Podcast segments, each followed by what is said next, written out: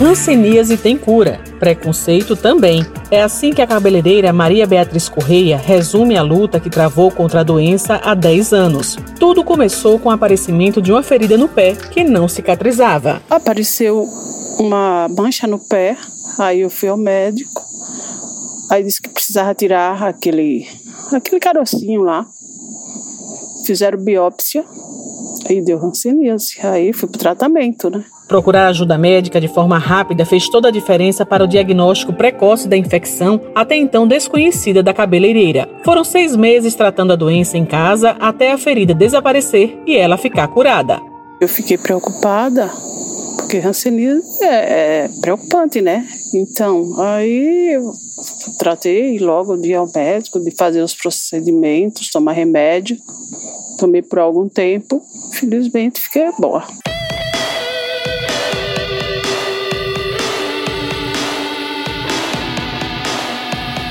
Beatriz entrou para a estatística de uma doença tropical negligenciada, apesar de ter tratamento e cura. No Brasil, a hanseníase afeta mais de 30 mil pessoas a cada ano, de acordo com o Ministério da Saúde. Dados do Ministério ainda apontam que o problema acomete mais os homens do que as mulheres no país. De 2010 a 2019, foram 172.659 casos novos entre pessoas do gênero masculino e 139.405 casos do gênero feminino. O primeiro alerta de especialistas é quanto aos sintomas da doença. Eles não se limitam ao surgimento de manchas no corpo, como explica a referência técnica do programa de Hanseníase da Secretaria de Estado da Saúde, Fátima Dias. As pessoas devem ficar atentas não só à mancha de pele, mas assim, a perda da sensibilidade, a formigamentos, a perda de força muscular nas mãos, é, nos membros inferiores. É isso que deve chamar atenção, é isso que deve ser um sinal de alerta para investigação. Isso não caracteriza, não é um diagnóstico da hanseníase, mas é um sinal. O diagnóstico costuma ser feito por exame clínico, mas em caso de dúvidas, é preciso fazer o exame anátomo-patológico. É o que afirma o professor de imunologia da Universidade Federal de Sergipe, Diego Moura Tanajura.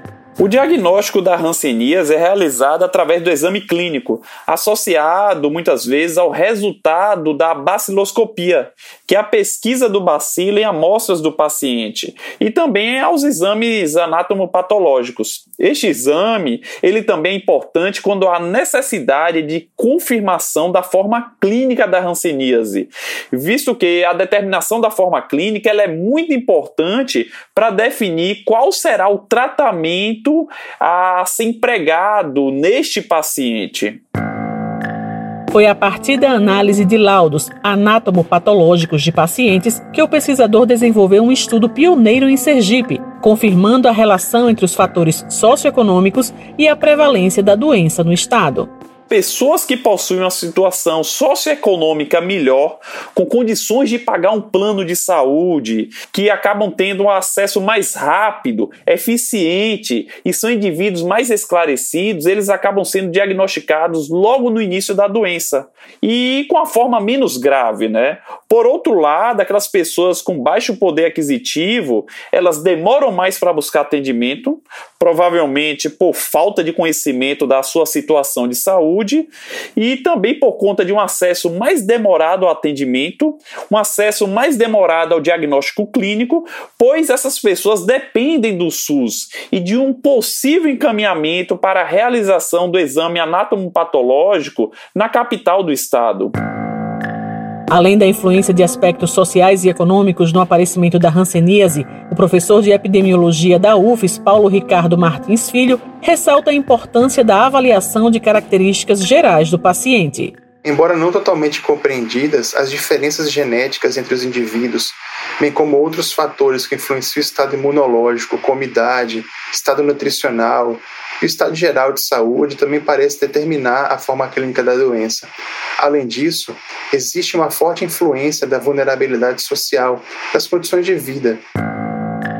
Outra questão que envolve a doença é o estigma social. Rotineiramente, Fátima Dias lida com isso à frente do programa de Hanseníase em Sergipe. Por isso, o enfrentamento ao problema também passa pela educação em saúde. A gente tem alguns casos que o familiar, ele inclusive se recusa a mencionar. O esposo falou para a paciente que ela não tinha aquela doença, inclusive há uma recusa de mencionar o nome. É, houve outro caso que o paciente disse: ah, é, foi para a unidade de saúde e na unidade de saúde, quando foi diagnosticado, ele estava recusando tratamento porque ele disse que não tem lepra.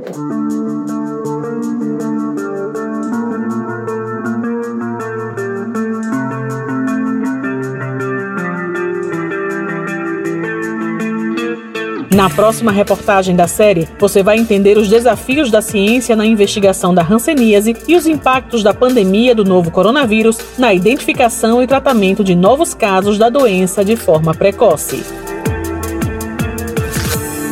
Reportagem: Josafa Neto, Juliana Almeida e Alisson Lima para a Rádio UFES FM.